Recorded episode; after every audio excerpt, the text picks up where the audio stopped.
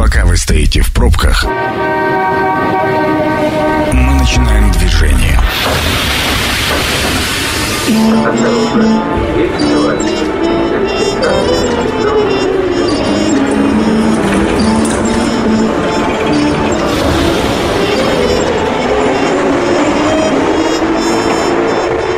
Метро.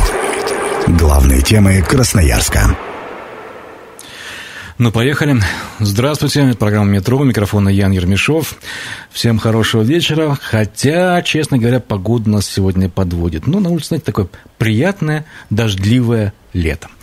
А мы сегодня будем беседовать, знаете, на тему достаточно непростую. А мы будем говорить сегодня об онкологии, о том, как помогают людям здесь, у нас в Красноярском крае. И вы знаете, вот мы сейчас общались за кадром, а все-таки онкология – это не приговор. Абсолютно не приговор. И это я могу вам точно сказать. И об этом мне только что говорил главный врач Красноярского краевого клинического онкодиспансера Руслан Зуков, который сегодня у нас в гостях. Руслан Александрович, здравствуйте. Добрый вечер. Не приговор, да? Не приговор. А, тогда давайте вот пока мы к этому э, немножечко отложим в сторону вот это а, и э, поговорим вначале о том вообще, что сейчас происходит э, с заболеваниями онкологии в Красноярском крае? Какова статистика? У нас в 2021 году в крае было диагностировано впервые чуть менее 13 тысяч новых случаев онкологических заболеваний. В сравнении с 2020 годом это больше, однако мы все с вами понимаем, что 2020-2021 год они были непростые, это был период ковидной инфекции, и, к сожалению, диспансеризация, обследования пациентов были ограничены, ограничены объемы плановой помощи, в связи с этим, конечно, заболеваемость у нас снизилась. Это не очень хороший показатель, тем не менее, в 2021 году мы добавили в сравнении с 2020, и я надеюсь, что в этом 2022 году мы все-таки выйдем на доковидный уровень. Подождите, а поясните мне, пожалуйста, вы говорите, что по цифрам снизилось, и говорите, что это не очень хорошо. Конечно. Как, как, как это... Подожди, всегда, всегда говорят, когда что-то снизилось, все говорят, как классно. А вы говорите совершенно наоборот. Почему? Дело в том, что показатели заболеваемости всегда это тот параметр, который напрямую связан с выявляемостью злокачественных образований. И чем больше мы выявляем, самые высокие показатели заболеваемости отмечаются в самых высокоразвитых странах, где хорошая медицина, хорошее обследование. И, соответственно, чем выше уровень заболеваемости, это говорит о том, что Выявляются опухоли на ранних стадиях, соответственно, прогноз лучше, выживаемость лучше, и мы всегда это воспринимаем как лучший показатель. То есть, когда э, говорят о снижении в этом случае, это значит, что упущены те самые возможности на ранней стадии, когда рак можно победить. Абсолютно верно. Это, как правило, происходит в основном за счет опухолей, э, не имеющих симптомов. Это первая, вторая стадия опухолевого процесса. Вот вы сказали, что ковид сильно повлиял. Сейчас удалось вернуться к доковидному состоянию, ну, я имею в виду не в плане выявляемости, но, по крайней мере, оказания помощи. На самом деле, если вы говорите о диспансеризации и профилактических осмотрах, да. действительно, мы сейчас значительно наращиваем темпы и делаем акцент на этом, потому что нам нужно действительно наверстать то, что мы упустили за счет ковидной инфекции. Сейчас мы выходим, конечно, на доковидный уровень охвата. То есть, ну, еще не вышли, ну, получается? Вы знаете, мы э, более четкую статистику, у нас же она как э, поквартально, полгода, год. Соответственно, вот сейчас июнь месяц пройдет, и мы более-менее будем понимать, как мы отработали полгода и какой охват сколько у нас пациентов охвачено в целом, перешло на второй этап диспансеризации, сколько мы выявили раков э, в сравнении с таким же периодом э, более, ну, например, 2021 года, и будем четко понимать. А какие э, раковые заболевания наиболее распространены в Красноярском крае? У нас на первом месте, в целом, сразу можно сказать, что у нас такая же структура онкологических заболеваний, как и в Российской Федерации, как и во всем мире. Здесь мы, по большому счету, не имеем каких-то особых региональных особенностей. На первом месте у нас э, находится рак молочной железы, на втором месте рак легкого, далее рак кожи, рак предстательной железы и рак ободочной кишки. То есть это вот пять основных э, онкологических заболеваний, которые встречаются у нас. Вот э, когда говорили о первоначальном исследовании, выявление рака на ранней стадии, а, а когда в каком случае, что, ну, на каких этапах это выявляется? Это же не так, я понимаю, что в онкодиспансер человек приходит уже с диагнозом, что у него есть либо подозрение, либо он уже действительно болен. А тогда как вот найти вот этот первый второй уровень, где он выявляется, на каком этапе? Он, конечно, выявляется в первичной сети. Речь идет о банальном обследовании у терапевта по месту жительства в рамках профилактических осмотров, диспансеризации. Это основной инструмент во всем мире выявления рака на ранних стадиях. Это так называемые скрининги по пяти основным нозологиям. Дело в том, что у нас в процессе диспансеризации сначала производится беседа с пациентом, анкетирование, выявляются факторы риска, а затем пациент обследуется в соответствии с вот выявленными факторами. И, конечно, это лучший способ э, выявить рак на ранних стадиях. Именно оттуда все начинается, из первичной лечебной сети. Ну, вот диспансеризации многие же относятся, знаете, с таким недоверием, подозрением, знаешь, ой, меня что-то вызвали там провериться, я не знаю, я что-то как-то этому не доверял. Я очень многие даже взрослых людей знаю, которые говорят, а, ерунда все это. В этом и проблема, что рак на ранних стадиях симптомов не имеет, и человек чувствует себя абсолютно здоровым это как раз вот такое мнимое благополучие. Действительно существуют программы обследования, перечень, и как бы ни казалось это просто, и может быть порой, что делать этого не нужно, на самом деле это очень важно и нужно. А нужно как часто? Как правило, э, диспансеризация, она проводится в зависимости от, э, так скажем, возраста пациента. Старше там, 40 лет – это ежегодно при наличии хронических заболеваний. На профосмотр приглашают раз в три года, как вы знаете, по годам рождения. Но это если мы пойдем по официальному уровню. А если человек вот действительно, скажем так, ну, следит за своим здоровьем и хочет следить за своим здоровьем, вот вы, как специалист, как порекомендуете, что нужно проходить и как часто? Дело в том, что, э, понимаете, людей много, органов много, и у единого рецепта для всех нет. Человек должен прийти, э, рассказать, чем он болеет, какие у него есть хронические заболевания.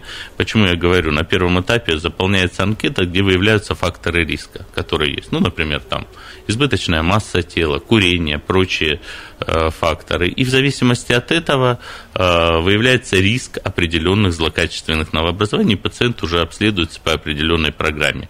Не может быть одного рецепта для всех. Мы все индивидуальные, у всех свое состояние здоровья, свой перечень хронических заболеваний, которые определяют и технологию обследования пациента. А как часто нужно это делать все-таки?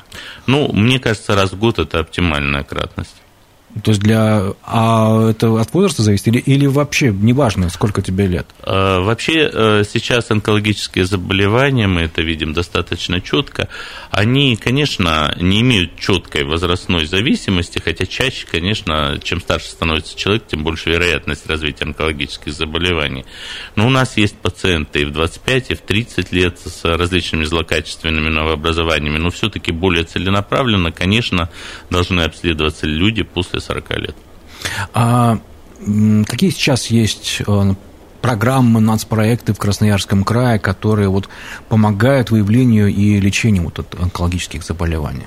А, на территории России в Красноярском крае реализуется нацпроект здравоохранения, наша программа по борьбе с э, онкологическими заболеваниями. А, она предполагает э, определенные целевые показатели, которые устанавливаются каждому региону с учетом его особенностей, населения. А, у нас э, тоже есть такая дорожная карта своеобразная нацпроекта, которая должна выполняться, то есть там есть определенные показатели выявления на первой, второй стадии опухолевого процесса, запущенности, э, пятилетней выживаемости, смертности, и в зависимости от э, того, э, какая динамика в этих показателях заложена, мы смотрим, соответствуют наши темпы выполнения этого нацпроекта или нет. На сегодняшний день пять ключевых показателей нами выполнены, но, в общем, достаточно сложно. Мы думали, что мы будем идти с каким-то запасом. На сегодняшний день у нас все показатели выполняются, ну, практически так, без значительного люфта, но, тем не менее, мы выполнили те обязательства, которые взяли на себя. А, без значительного люфта, я смотрю, немножко даже как-то расстроены этим, да, хочется всегда иметь более... Больше запас, конечно. Больше запас, да. да. А это с чем может быть связано? Это опять Много факторов. В основном ковид, конечно. А, ведь все-таки я говорю, что у онкологов напрямая связь с первичной сетью. И действительно все пациенты выявляются именно в первичной сети на ранних стадиях и направляются а к первичка нам. была закрыта практически наглухо. Да, поэтому и вот такие изменения. Поэтому сейчас у нас есть возможность наверстать и действительно, все люди, которые, э, так скажем, не проходили по тем или иным причинам профилактический осмотр, диспансеризацию, этим нужно заняться. А вот сейчас, опять-таки, возвращаясь к тому же самому вот обследованию, если сейчас поток людей увеличится из первичной организации, э, вы справитесь с этим потоком? Э, дело в том, что э, не всегда мы пациентов обследуем. В основном обследование пациентов происходит э, в первичной лечебной сети в рамках многопрофильных... Но если оттуда будут приходить, вот знаете, как вот сейчас все массово. Вот. У нас, для примера, в поликлинике ежегодно мы осуществляем 160 тысяч посещений. Это достаточно большое да, количество, и, как вы понимаете, мы для тех пациентов, которые нуждаются в консультации, мы всегда их, ее выполним. Кроме того, у нас сейчас разрастается сеть, у нас есть центры амбулаторной онкологической помощи, первичные онкологические кабинеты. Э, кое-где сохранились районные онкологи, которые могут вполне справиться с этой нагрузкой. Вот, кстати, вот про эти самые центры онкологической помощи, которые открыты и в Красноярске они существуют, да. А, и в а, районах края. Вот а, все-таки поподробнее можно об этом? Что это за центры такие? В чем их цель? Потому что, ну, вы знаете, всегда, ну, опять-таки скажу, да, что когда человек попадает в онкологический диспансер, даже уже с диагнозом, ну, вы знаете, большое учреждение, большое, как бы много врачей, такое ощущение, что ты в надежных руках. А вот когда ты попадаешь в маленький центр, ну, вот такое э, может быть сложиться. Я слышал я такие впечатления, да, что вроде как меня там на, отодвинули да, от большой помощи технологической. Вот все-таки функция этих центров, объясните, пожалуйста. Центры амбулаторной онкологической помощи, они организуются на базе многопрофильных поликлиник, больниц, где есть все необходимые специалисты, где есть э, лаборатория, инструментальные методы обследования, и пациент может, э, так скажем, быть обследован в достаточном объеме. Кроме того, там есть определенный перечень узких специалистов. Почему это удобно? Центры амбулаторной онкологической помощи, они открываются в непосредственной близости э, к пациентам, и когда пациент попадает в этот центр, он может быть полностью обследован перед направлением, например, в онкологический диспансер для проведения хирургического лечения или лучевой терапии. У нас сильно сейчас возникли возможности, э, возросли возможности, кстати, ковид нас этому научил, мы активно стали использовать телемедицинские консультации, Э, очень удобно, да, пациенту не нужно несколько раз обращаться в онкологический диспансер, доктор из такого ЦАОПа, Центра амбулаторной онкологической помощи, может отправить документы, и пациент уже может на определенную дату госпитализироваться напрямую к нам в клинику. По поводу качества, в ЦАОПах работают такие же онкологи, как в Краевом онкологическом диспансере. На сегодняшний день их можно рассматривать как некие филиалы нашего онкологического э, диспансера. А, основная их задача – это обследование пациентов при подозрении на злокачественное новообразование, это диспансерное наблюдение, а также в ряде центров амбулаторной онкологической помощи, где есть дневные стационары, а, кое-какое противоопухолевое лечение получают наши пациенты. Не все то, что э, достаточно удобно, то, что э, может быть э, осуществлено в условиях Центра амбулаторной онкологической помощи. То есть я правильно понимаю, что это, скажем так, прежде чем раньше, чтобы, допустим, пациенту пройти обследование, нужно было, допустим, там из Ачинска, из Лесосибирска, из Енисейска ехать в Красноярск, это затраты на билет, это нужно где-то жить, это нужно где-то питаться, это нужно приехать здесь все сдать, потом подождать результатов, потом... Теперь можно прийти, рядышком, обследоваться совершенно спокойно, и уже потом, если необходимо, ехать сюда, в Красноярск. Или не ехать в Красноярск, если нет, в этом нет никакой необходимости. Абсолютно верно. А потом, вот, а есть такая практика передачи пациентов уже оттуда, от отсюда туда. Ну, скажем, скажем так, вот здесь у человека операция прошла сложная, ему, чтобы не ездить в Красноярск, там, в том же Лесосибирске, где-то там в Сосноборске. Там. Да, вот эта преемственность и маршрутизация пациентов, она у нас достаточно неплохо уже отработана. На сегодняшний день чаще всего мы это видим в противоопухолевой лекарственной терапии, когда первый курс, например, пациент проходит в стенах онкологического диспансера, а для второго и последующих уже направляется в Центр амбулаторной онкологической помощи. Это программа «Метро». Авторитетно о Красноярске. Возвращаемся в метро. Микрофон Ян Ермешов. Сегодня мы говорим о развитии онкологической помощи в Красноярском крае. И мой гость Руслан Зуков, главный врач Красноярского краевого клинического онкологического диспансера. А, Руслан Александрович, ну вот больше года в России действует новый порядок оказания онкологической помощи. Для меня это какая-то такая новость, хотя мне казалось, я, я много чего знаю об этом. Но что это за новый порядок такой? Он как, и как он влияет на пациентов? Эм, если честно, я не думаю, что для пациентов что-то изменилось с введением нового порядка. На самом деле, действительно, этот порядок мы увидели где-то около года назад, но официально он действует с января 2022 года.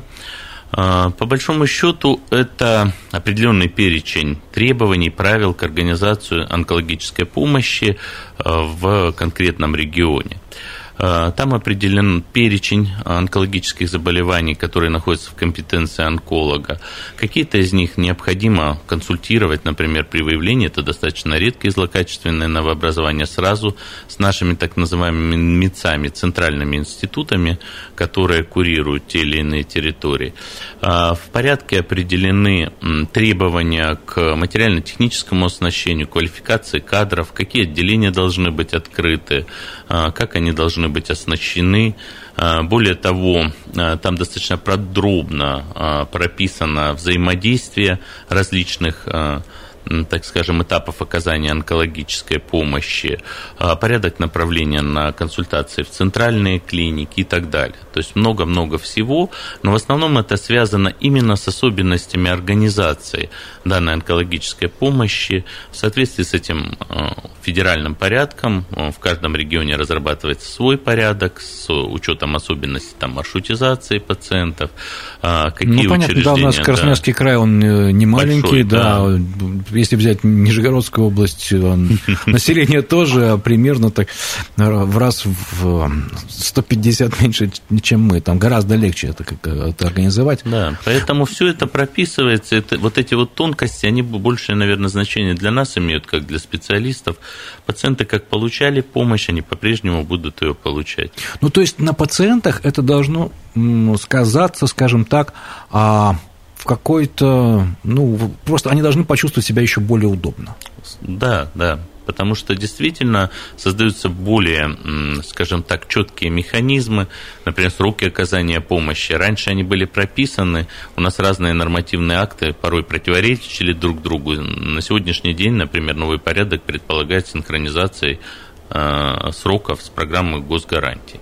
То есть вот как в программе госгарантии на территории прописаны сроки, так и пациент их будет получать. Что вы имеете в виду оказание медицинской? Вот, вот, вот, вот этот пункт мне интересно, сроки, сроки оказания медицинской помощи. Ну, например, мы должны обследовать пациента э, в течение там 7 дней с момента обоснованного подозрения до постановки диагноза. Определены определенные Э, периодичность, там, определенный период времени, за который пациент должен попасть в отделение и получить специализированную mm. онкологическую помощь и так далее. Все это прописано в программе госгарантий. Она может меняться, эта периодичность, могут меняться сроки. И, соответственно, если меняется программа госгарантий, то сейчас уже не вносится никаких изменений, она просто синхронизована с этим порядком.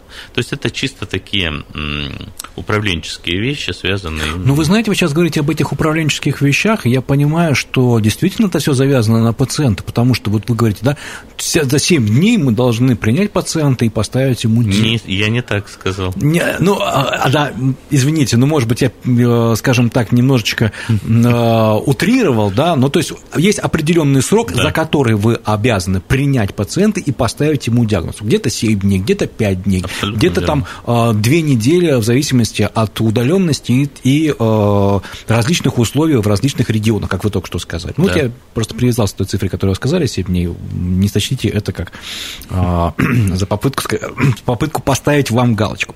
А, вот, понятно. То есть сейчас это все уже работает.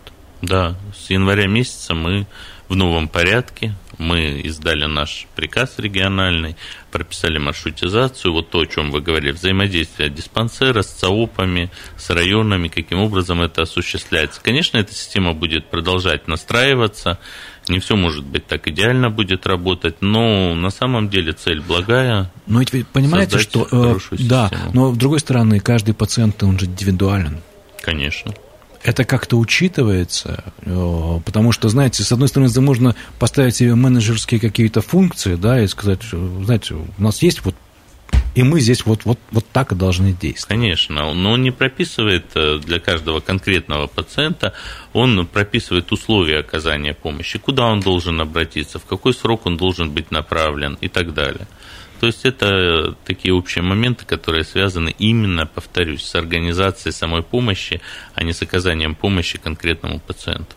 А сколько э, операций сейчас проводится в онкодиспансере ежедневно? Ежедневно это э, порядка 30 операций, 150-170 операций в неделю, и где-то в год 7 1700 а, вот за 2021 год мы выполнили но, но, это, я понимаю, опять 2021 год – это ковидный год, да? Это, но это, мы... это как-то влияет или нет? Или вот эта цифра, она примерно постоянно, вне зависимости от э, ситуации? В 2020 году было несколько меньше операций, в 2021 году э, их значительно больше. По большому счету, нужно сказать, что мы не на один день оказания плановой помощи онкологическим пациентам не останавливали. Мы даже открыли собственный инфекционный госпиталь на Московской 30, э, где получали лечение с новой коронавирусной инфекцией. Не только наши пациенты, но и другие пациенты госпиталь долечивания. Поэтому мы пытались всячески сохранить объемы и доступность помощи. Ну и мне хочется верить, что нам это удалось. А возникает тут вопрос, а когда появится э, новый корпус онкоцентра? Он уже стоит, он красивый, да. по крайней мере, снаружи. Сколько потребуется времени? А, на самом деле, я думаю, что осенью этого года мы а, все-таки начнем оказывать помощь а, в стенах этого корпуса. Это корпус палатный, восьмиэтажный.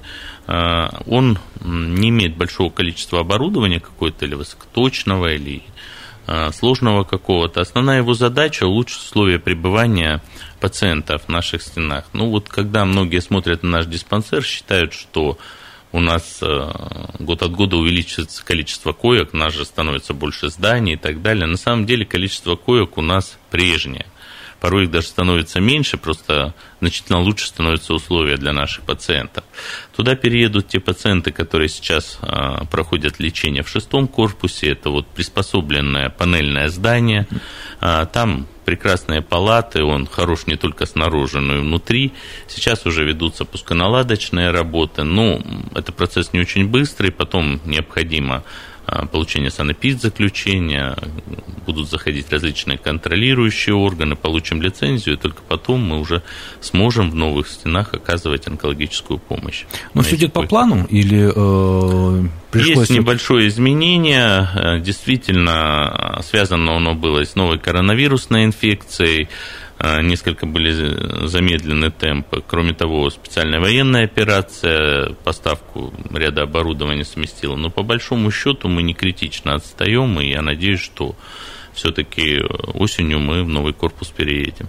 Ну вот вы, э, у нас сейчас действительно не очень простая экономическая, и политическая ситуация, и буквально там весной были очень большие разговоры о лекарственном обеспечении в частности, да, и зарубежные лекарства, это не секрет, э, их очень много поставлялось в Россию. Здесь вот сейчас в помощь онкологическим больным хватает лекарств, именно необходимых? Ну, каких-то существенных перебоев у нас не было. Дело в том, что у нас всегда есть запас, и мы как минимум на полгода э, разыгрываем вперед э, значит, в торгах приобретения лекарственных препаратов.